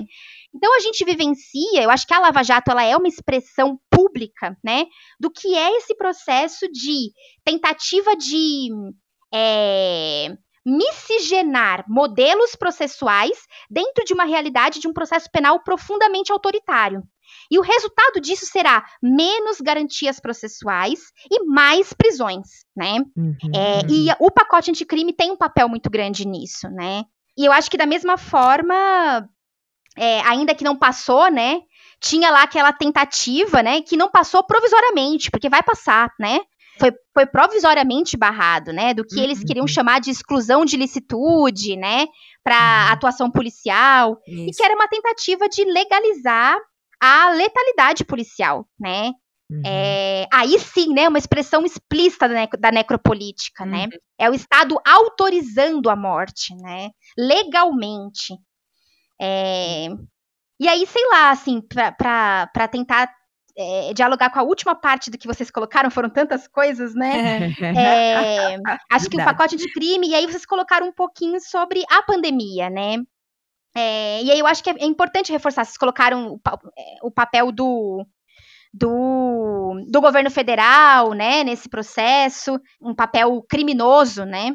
E, e o que está acontecendo nas prisões hoje, nesse período de pandemia, é, eu acho, eu, eu entendo assim, né, como o desdobramento na sua máxima potência deste papel declarado, dessa função, decla dessa função é, real, né, do sistema Uhum. penal. Que não é aquela declarada, legitimada pelas leis, né? E esse caráter genocida não está só no governo federal, né? Ele está no judiciário. E eu acho que a pandemia revelou muito isso, né? Quando 80 e tantos por cento dos habeas corpus para pedidos de liberdade provisória ou então é, de prisão domiciliar foram negados, mesmo com demonstrações de que as pessoas sofriam alguma das comorbidades, né? Uhum. Então isso uhum. revela o, o, o tamanho do conservadorismo do nosso judiciário, né? E isso precisa ser denunciado por nós, assim. Então, acho que todos esses elementos fazem parte do aprofundamento desse caráter de extermínio do sistema penal brasileiro que vem desde sempre, mas que está ganhando, de fato, contornos cada vez mais dramáticos, né? E uhum. o pacote anticrime é, faz parte disso. Né? Acho que é um pouco por aí, assim. Nossa. Muito bem, pois é. Nossa, socorro. É o que a gente vê realmente. Né? Sim, exatamente. Triste, triste. É muito, muito triste. triste. É muito triste. Bem, a Angela Davis, nesse livro aí que a gente está citando, né, no decorrer do nosso episódio, estarão as prisões obsoletas. Ela escreve, né, fazendo aí um diálogo com o que você acabou de falar com a gente, Carlinha, que o processo por meio do qual o encarceramento se tornou a maneira primária de punição imposta pelo Estado estava intimamente relacionada à ascensão do capitalismo e ao surgimento de um novo conjunto de, de condições ideológicas. Aí ela afirma que o sistema carcerário, a partir do final do século XVIII, ele assumiu um papel de destaque como parte do processo de regulação da classe trabalhadora né, e de reprodução das relações capitalistas de produção. Nada mudou. Né? Inclusive, nesse sistema neoliberal que a gente vive, a gente sabe que muitos, né? Veja bem, muitos, não todos, muitos dos casos de criminalidade são causados pela desigualdade social. Né? Essa lotação que a gente vê nas, nas penitenciárias é uma consequência direta da desigualdade provocada pelo sistema capitalista. Né? Outro dado que aquela pesquisa que eu citei da BBC apontou é que a construção de uma penitenciária custava em 2017, né, 36 milhões de reais, fora o custo da manutenção e o custo pessoal. E aí, segundo outros dados que a gente coletou, cada pessoa encarcerada tem um custo superior ao de um salário mínimo. Né? É mais barato ressocializar uma pessoa do que mantê-la presa. Mas não é interessante melhorar a vida da classe trabalhadora e diminuir as desigualdades com esse dinheiro. Né? O interesse do Estado está na perpetuação do sistema punitivista, que a gente vê aqui que está falido. Né? O Darcy Ribeiro, inclusive, escreveu em 1982 que se os governantes não construírem escolas, em 20 anos faltará dinheiro para construir presídios. Bem, aí recentemente o Bolsonaro voltou com uma história, né, que já tinha sido posta na mesa no governo de Michel Temer, sobre as privatizações do sistema carcerário, ou seja, repassar para a iniciativa privada a gestão das prisões por até 35 anos. Carlinha, levando em consideração que a proposta do Bolsonaro, inclusive, prevê que os detentos trabalhem para pagar os custos do sistema, o que a gente pode esperar dessa privatização? É, é, acho que é ah, mais. Barbárie. eu vou, eu vou. A gente, a gente suspira, né, Carlinha? É. Eu fico imaginando, a gente, né, que não é dessa área, a gente suspira, imagine você que lida com, com isso é, no seu é, cotidiano. É muito hum, pesado mesmo, né? Uhum, é. uhum. Às vezes é até difícil de lidar com isso, assim, todos os dias, né? Nossa, eu imagino.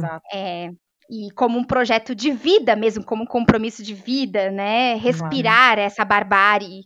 Ainda que respirar de um, de um modo indireto, né? Mas Exato. sentindo uhum. indiretamente também essa barbárie, né? É, é uhum. é realmente atormentador, né? Exato. E, e, mais do que tudo é, é, é, o, é o susto com a naturalização, né?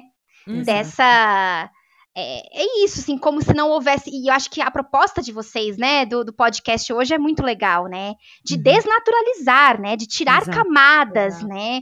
E, e, de entender que isso não, não existe desde sempre para sempre, né? Uhum. Então, entender quais são essas funções políticas. A gente está falando de elementos econômicos, políticos, que determinam o papel dessa máquina de moer gente, né? Que é o uhum. sistema penal. E aí que eu acho que isso, essa passagem da Davis que vocês trazem é, nessa pergunta, né, sobre é, o sistema carcerário ser parte do processo de regulação da classe trabalhadora, nenhuma palavra dela está solta, né?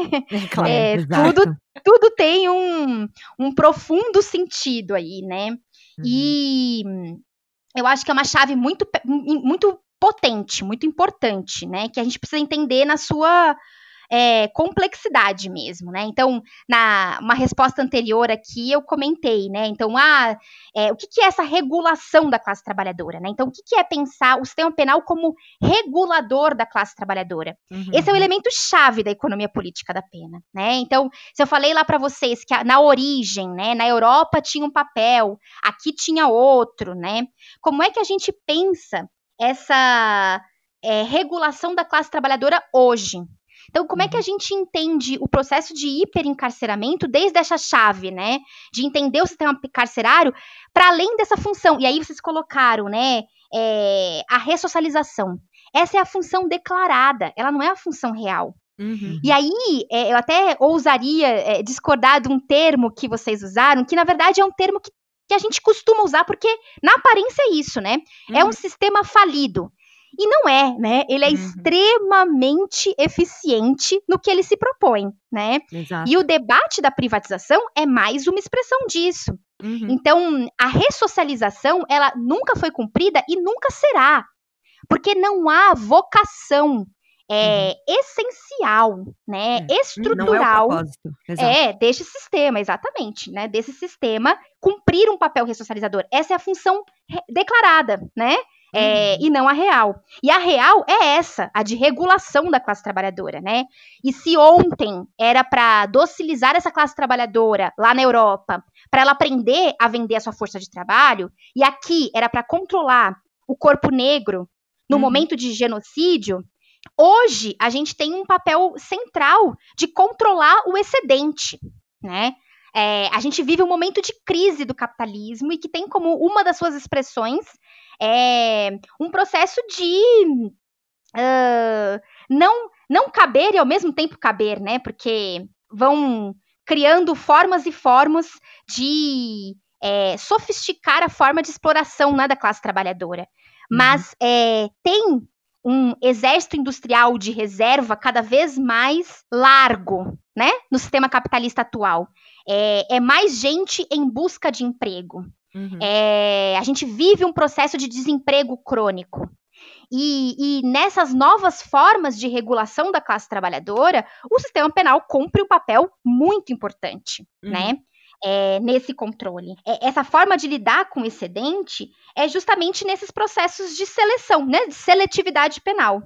Então, a gente encarcera muito, mas também é o país, né? Todo mundo diz é o país da impunidade, né? E essa é. falsa aparência, né? Essa, essa falsa dicotomia revela que é isso. Na verdade, se prende como na velocidade incomparável com o resto do mundo, uhum. mas se prende sele com, com, seletividade, né? Selecionando quem se quer prender. Uh, então, são camadas, né, desse processo de criminalização. E e aí, isso que vocês colocaram, né, da, da criminalidade, da desigualdade social, eu acho que para a gente é, afinar, é importante pensar assim: é muito perigoso atrelarmos criminalidade à pobreza.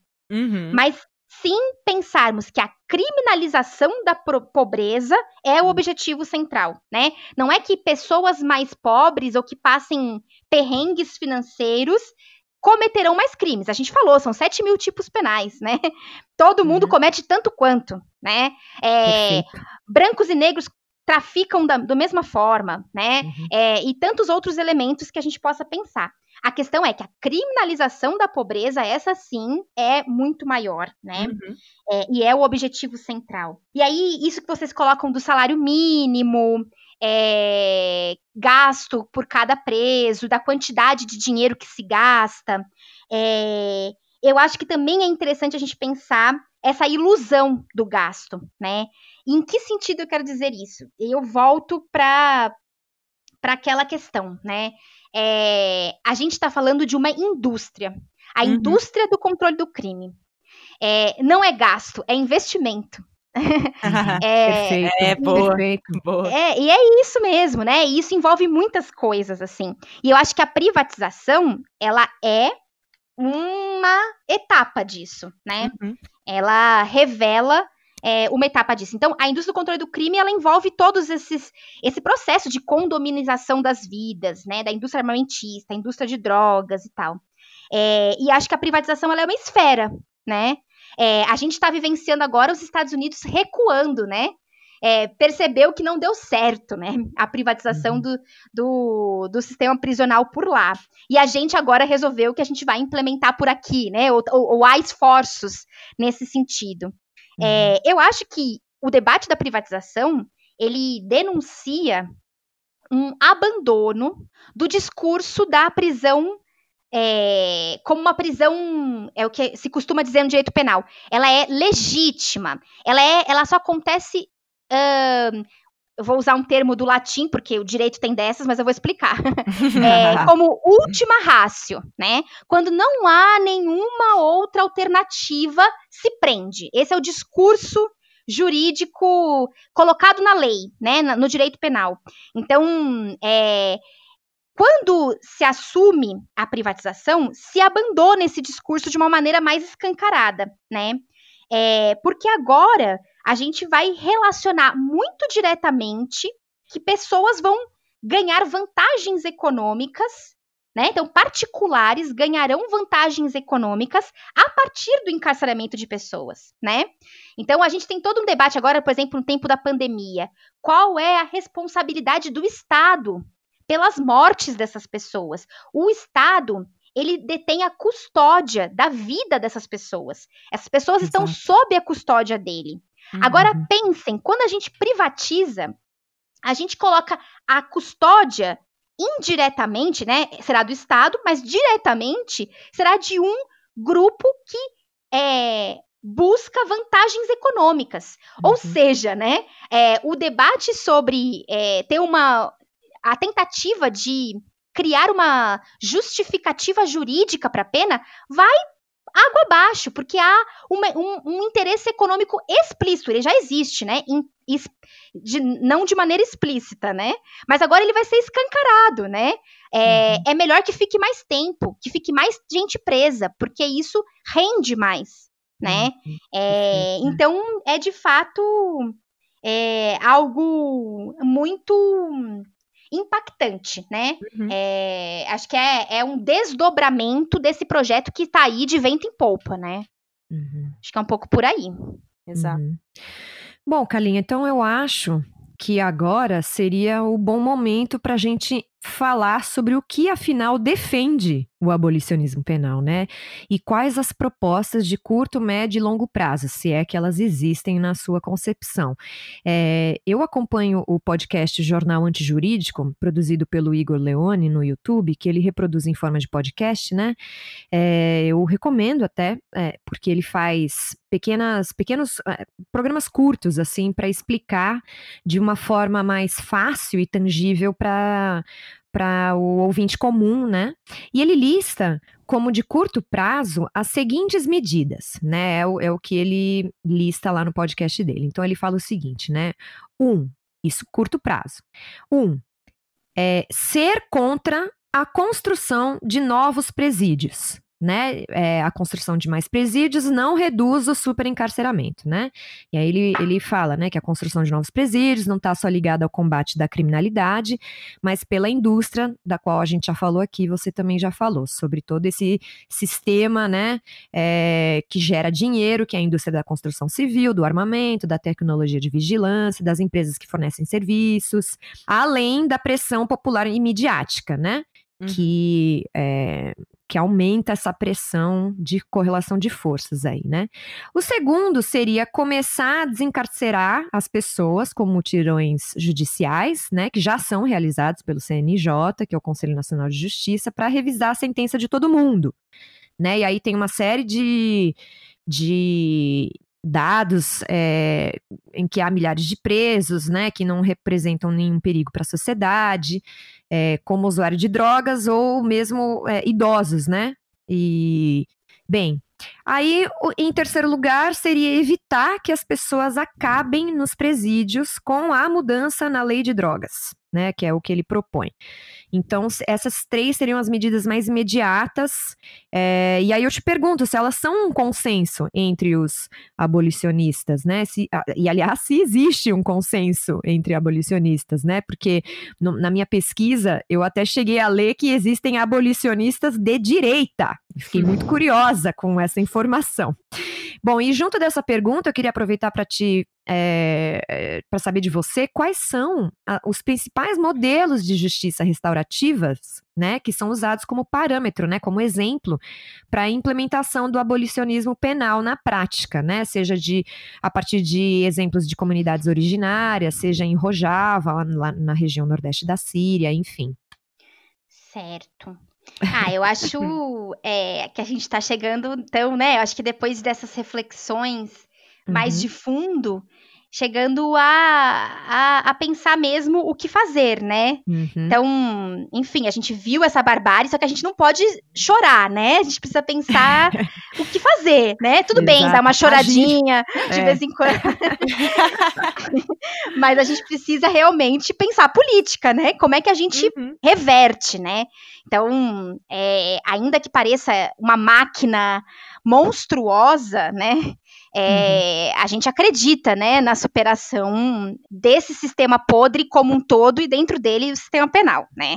Uhum. E aí, eu já meio que até dei um spoiler de onde eu me localizo aí, né, nesse abolicionismo.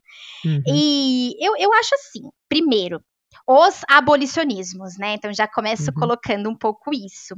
Talvez a gente possa dizer assim, tem todo um debate teórico, né, sobre o abolicionismo penal, e ele também se reverbera em em pautas, em bandeiras, em articulações, em movimentos, né?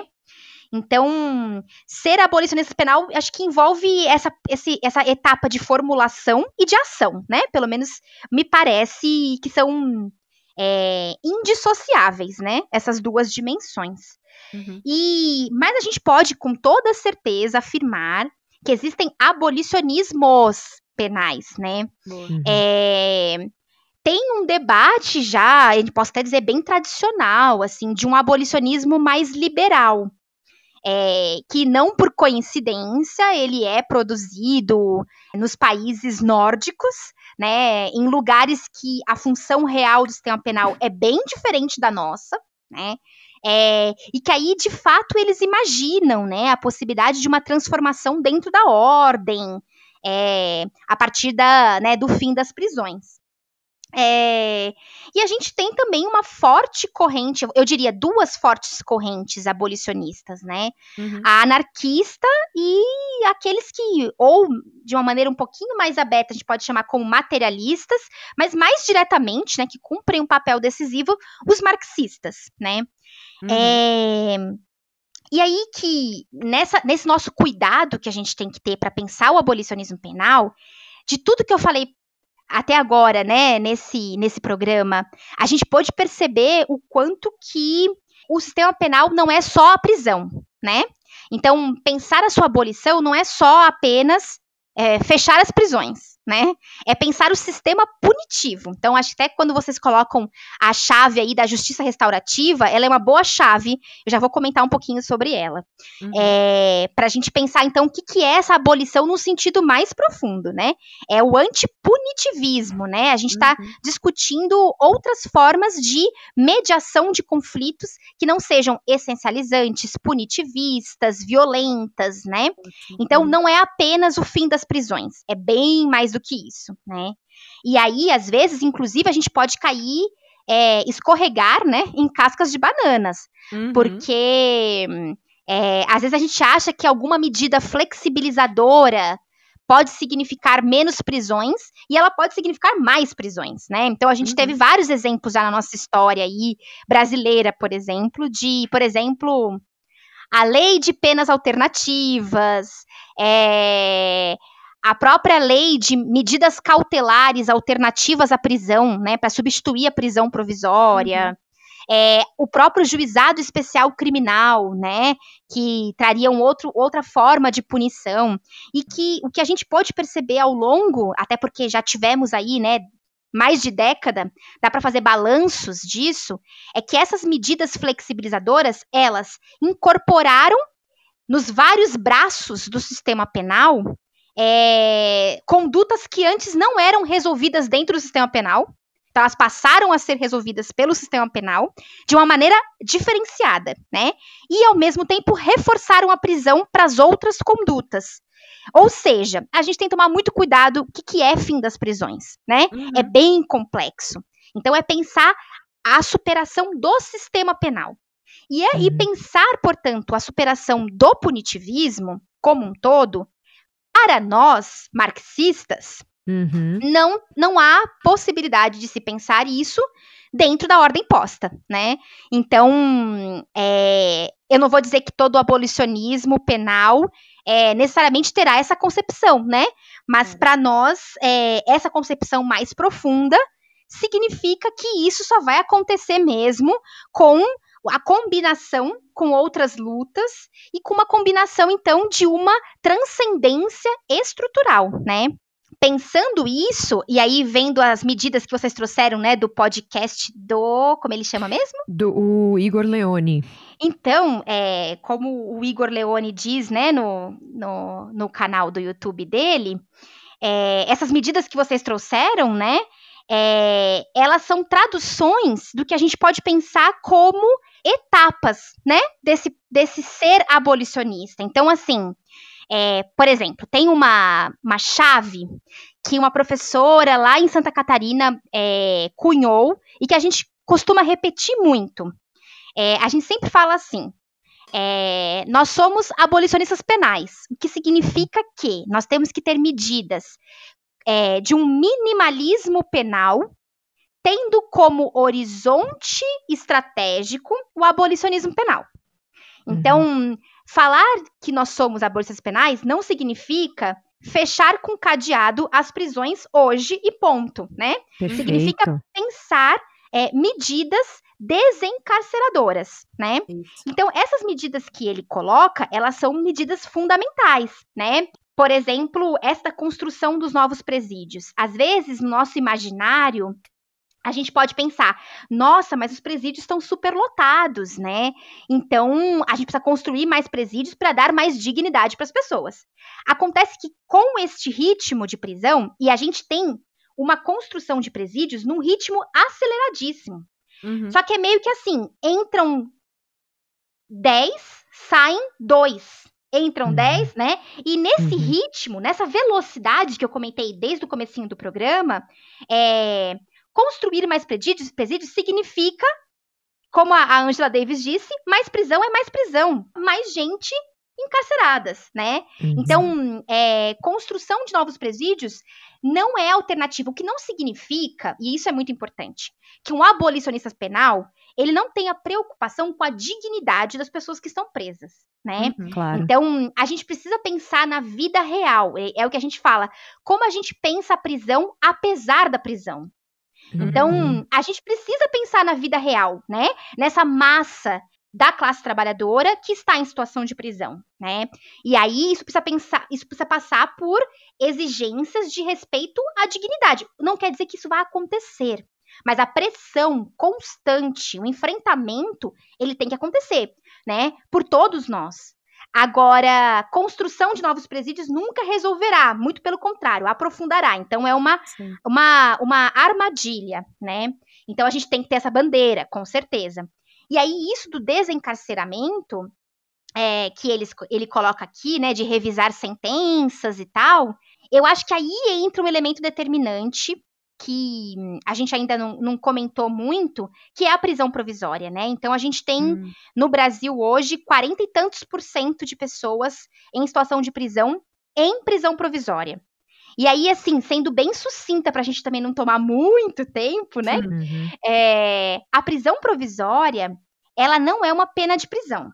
Né? Então, vejam, o, o discurso do direito né, formal vai dizer é possível que uma pessoa seja presa, desde que haja um processo justo, né? Então, o nosso processo penal, o nosso direito penal, ele tem como base o discurso do princípio liberal de inocência, né? Então, só será preso se se demonstrar a responsabilidade criminal num processo com contraditório, ampla defesa, tal, tal, tal, tal, tal.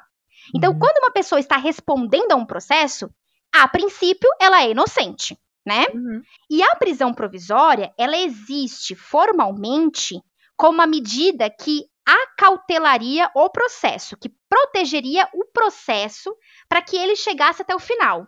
Então, por exemplo, a pessoa queimou documentos que são essenciais como provas.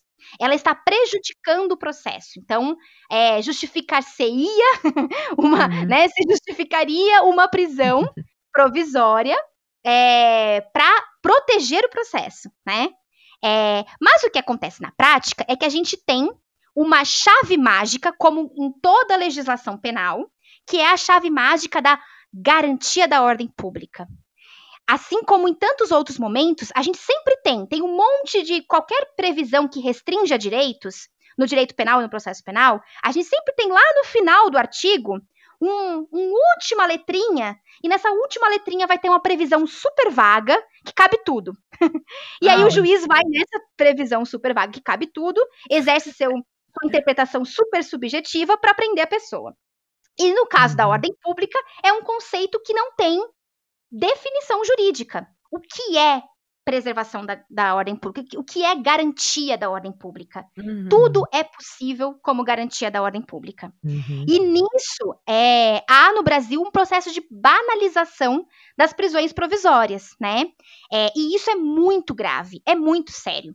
Muitas das pessoas que ficam presas provisoriamente sequer serão condenadas ao final ou, se condenadas, podem ter como pena final uma pena que não é de privação de liberdade, que não é estar numa prisão né? Então, é, a gente teve uma mudança de lei, olhem só, né? Tivemos uhum. uma mini conquista, é mini, porque ela tem vários limites, mas ela é uma uhum. mini conquista, que prevê outras tantas medidas alternativas à prisão provisória. E ela não fez nem cosquinha na realidade. Hum. Porque mesmo depois dessa lei, que foi de 2011, até hoje, a gente só teve aumento da prisão provisória. Então, isso uhum. mostra mais uma vez o papel do judiciário, né?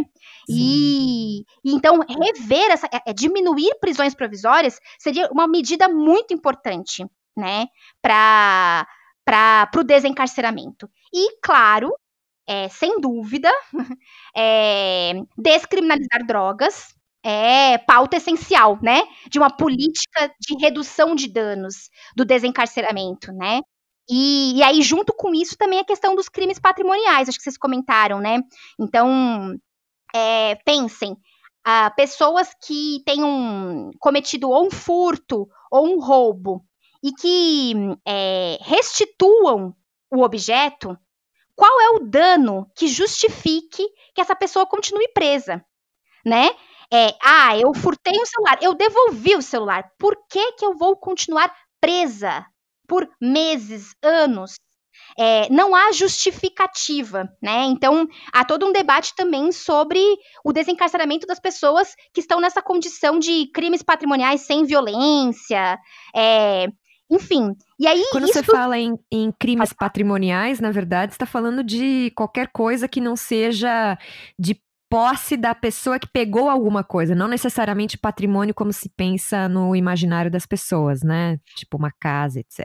É, isso, é, crimes patrimoniais é, envolve isso, né? Furto, roubo, é, e a maioria dos crimes patrimoniais, é, melhor, das pessoas que estão presas por crimes patrimoniais, são os crimes patrimoniais privados né? Hum. É, são poucas pessoas presas por crimes patrimoniais contra o patrimônio público, né? É, aliás, esse é todo um debate também, né, do último momento, né? Ah, é possível é, fazer giros, né, na seletividade penal, mas aí a gente conversa daqui a pouco sobre isso. Eu acho que é mais ou menos isso, assim. Então, acho que as medidas que ele aponta são medidas bem importantes, né? Então, como medidas que minimalizem o efeito é, danoso do sistema penal a curto prazo, a médio prazo, para que a gente possa ter um horizonte abolicionista que necessariamente significará um horizonte de uma outra ordem social que não terá mais Estado, que não terá mais direito e que não terá mais prisões né? Uh, maravilhoso. Tomara. é, é por isso que a gente tá aqui, né, Carlinha? Exato. A gente tá na labuta. Exato. Ai, que sonho.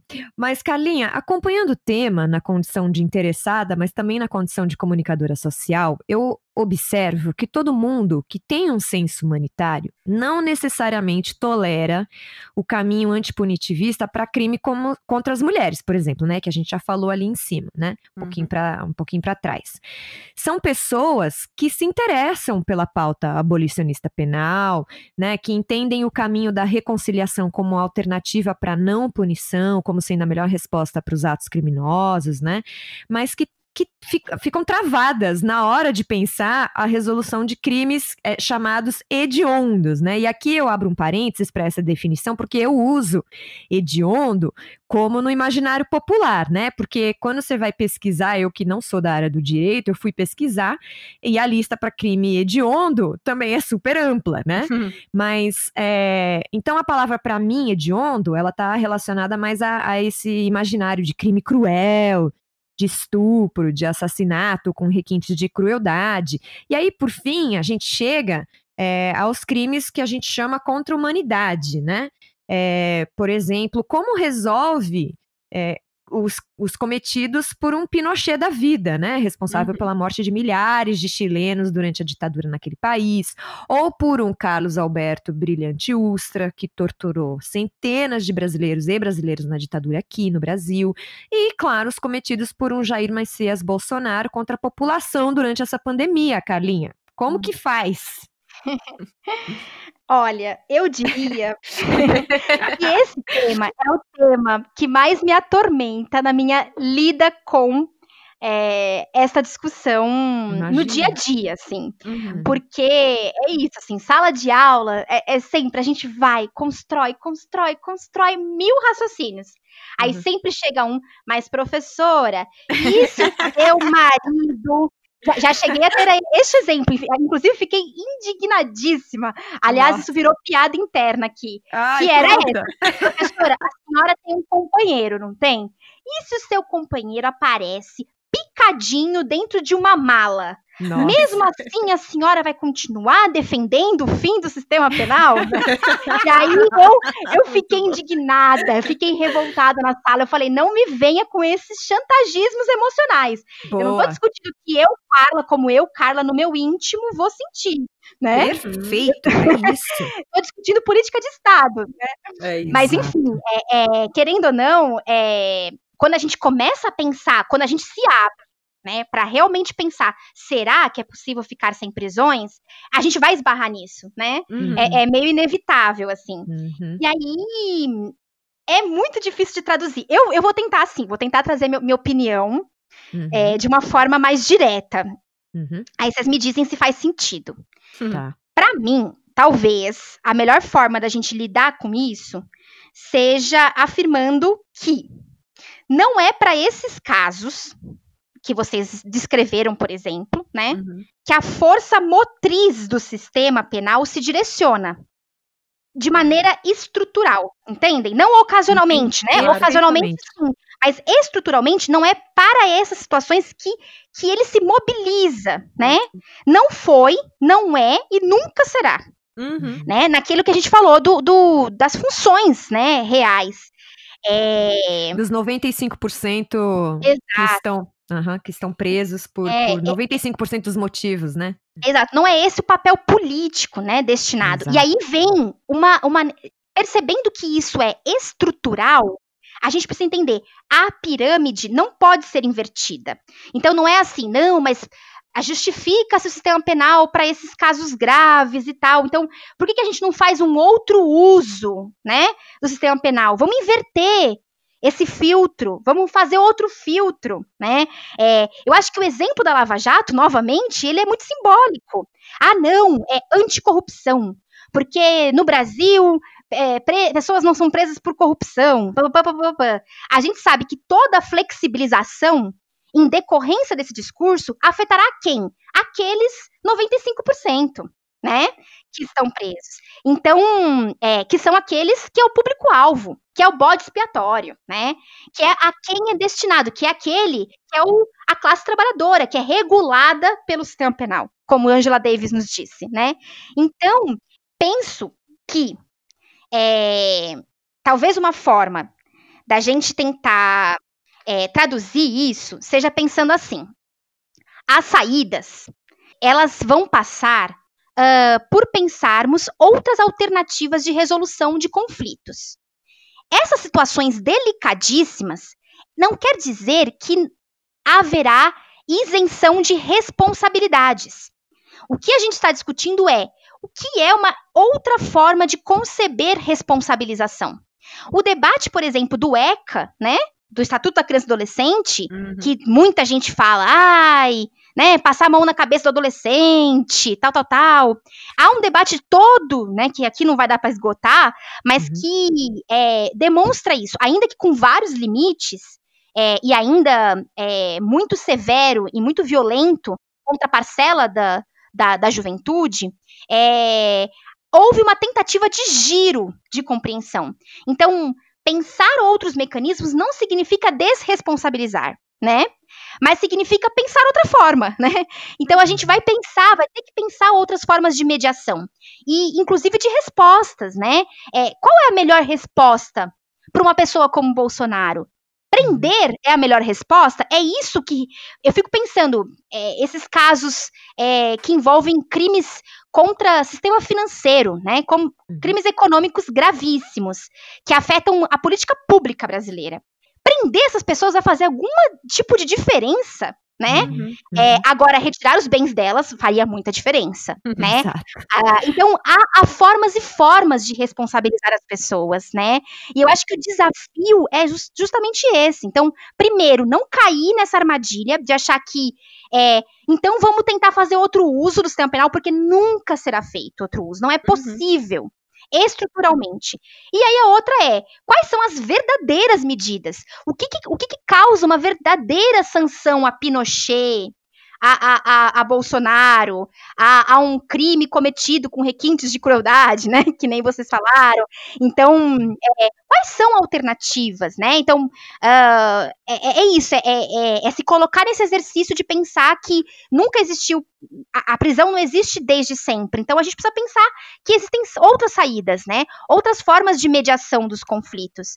E aí, pensando no grosso, sem ser nesses casos específicos, mas isso que você apontou, Evelyn, eu achei muito legal vocês trazerem os exemplos de justiça restaurativa, não nesse modelo da ordem burguesa, né, nesses modelos oficiais, mas sim nos modelos comunitários. E aí está a maior expressão de que é possível, né, pensarmos alternativas de resolução de conflitos, que a própria comunidade vai decidir quais são, né? É, então essas experiências comunitárias, é, algumas revolucionárias, né?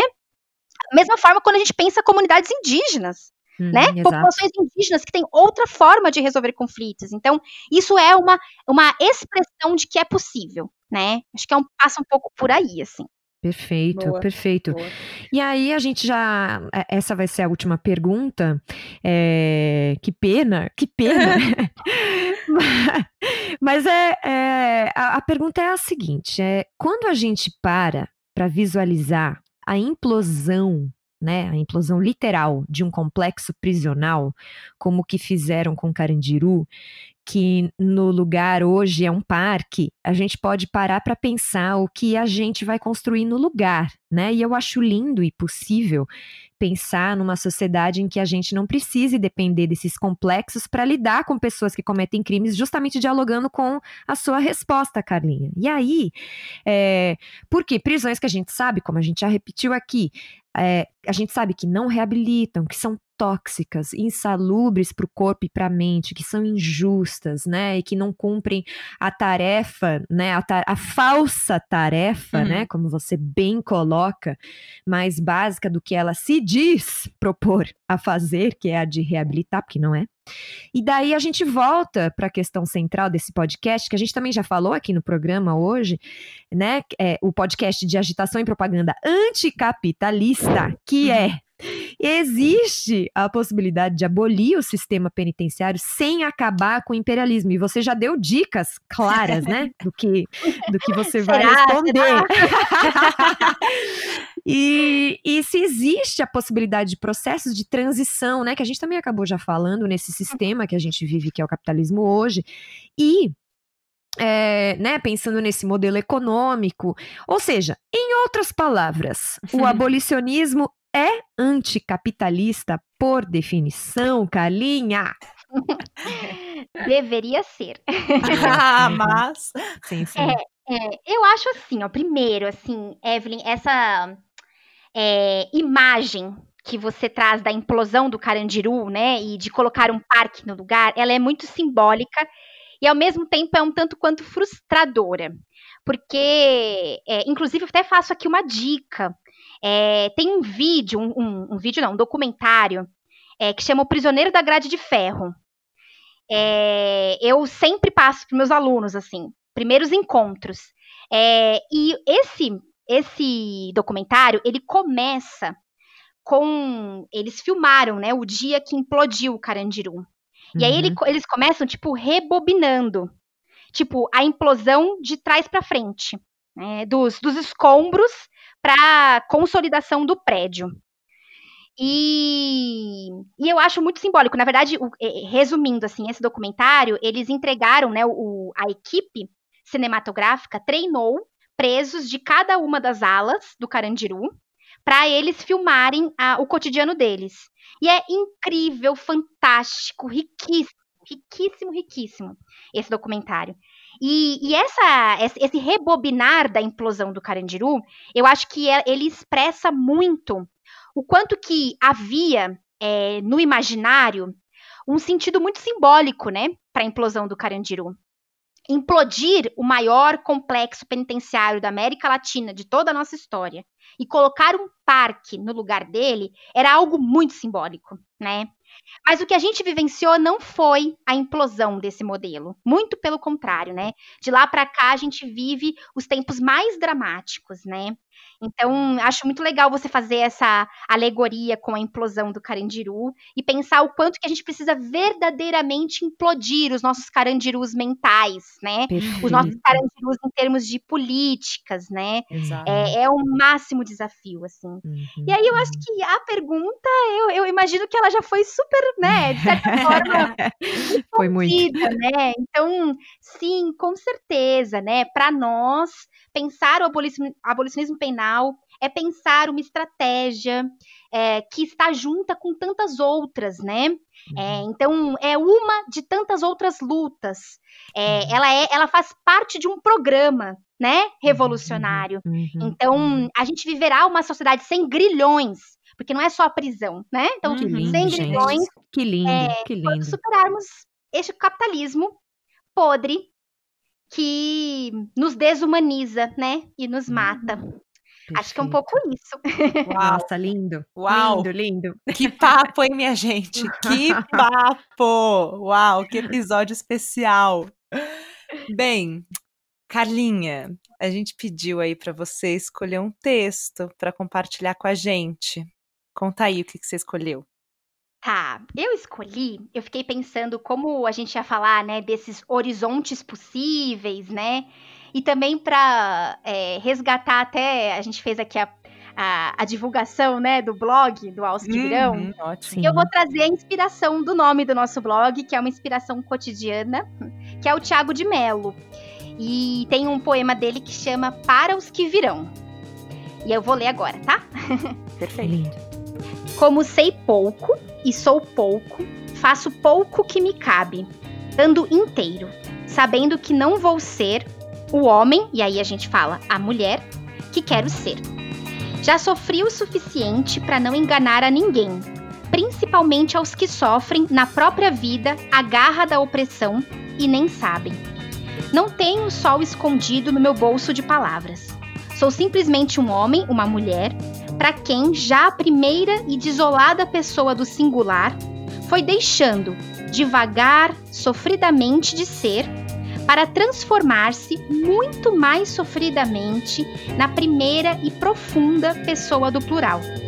Não importa que doa, é tempo de avançar de mão dada com quem vai no mesmo rumo, mesmo que longe ainda esteja de aprender a conjugar o verbo amar. É tempo, sobretudo, de deixar de ser apenas a solitária vanguarda de nós mesmos. Se trata de ir ao encontro. Dura no peito, arde a límpida verdade dos nossos erros. Se trata de abrir o rumo. Os que virão serão povo, e saber serão lutando. É isso. Nossa, que lindo. Lindo. Lindo, lindo, lindo. Lindo. Ótimo, Carlinha. ótima escolha, maravilhoso. Nossa, Carlinha, muitíssimo obrigada pela sua participação aqui com a gente. Realmente é um episódio muito, muito especial. A gente, que, nossa, a gente nem imaginava que, que renderia assim tanta, tanta, tanta coisa. Realmente foi um prazer imenso ter você com a gente. Foi realmente muito bom, Carlinha, muito bom. Eu, na verdade, eu, eu, eu tinha certeza que seria muito bom. muito bom, muito bom. Eu que Carlinha. agradeço vocês, maravilhosas e maravilhoso, né? Que o Liane tá aí nos bastidores. Exato, boa. E muito legal, vocês fizeram, nossa, um repertório de perguntas das mais instigantes e foi difícil falar pouco, né? que Mas bom. eu agradeço muitíssimo, muitíssimo a oportunidade de conversar com vocês. Foi Muito ótimo, bom. a gente adorou. E nosso muito obrigada também para vocês que nos ouviram, né? Pra gente é muito importante que vocês sigam a gente tanto no Instagram como no Twitter, né? A gente tá lá como agitcast. E caso vocês queiram conversar com a gente, pode ser por lá e também pelo e-mail agitcast@gmail.com. Um beijo para todo mundo e agora eu quero um coro de mulheres. Esse coro dessas três maravilhosas. No três, hein, gente? Um, Vamos. dois, três. Fora Bolsonaro!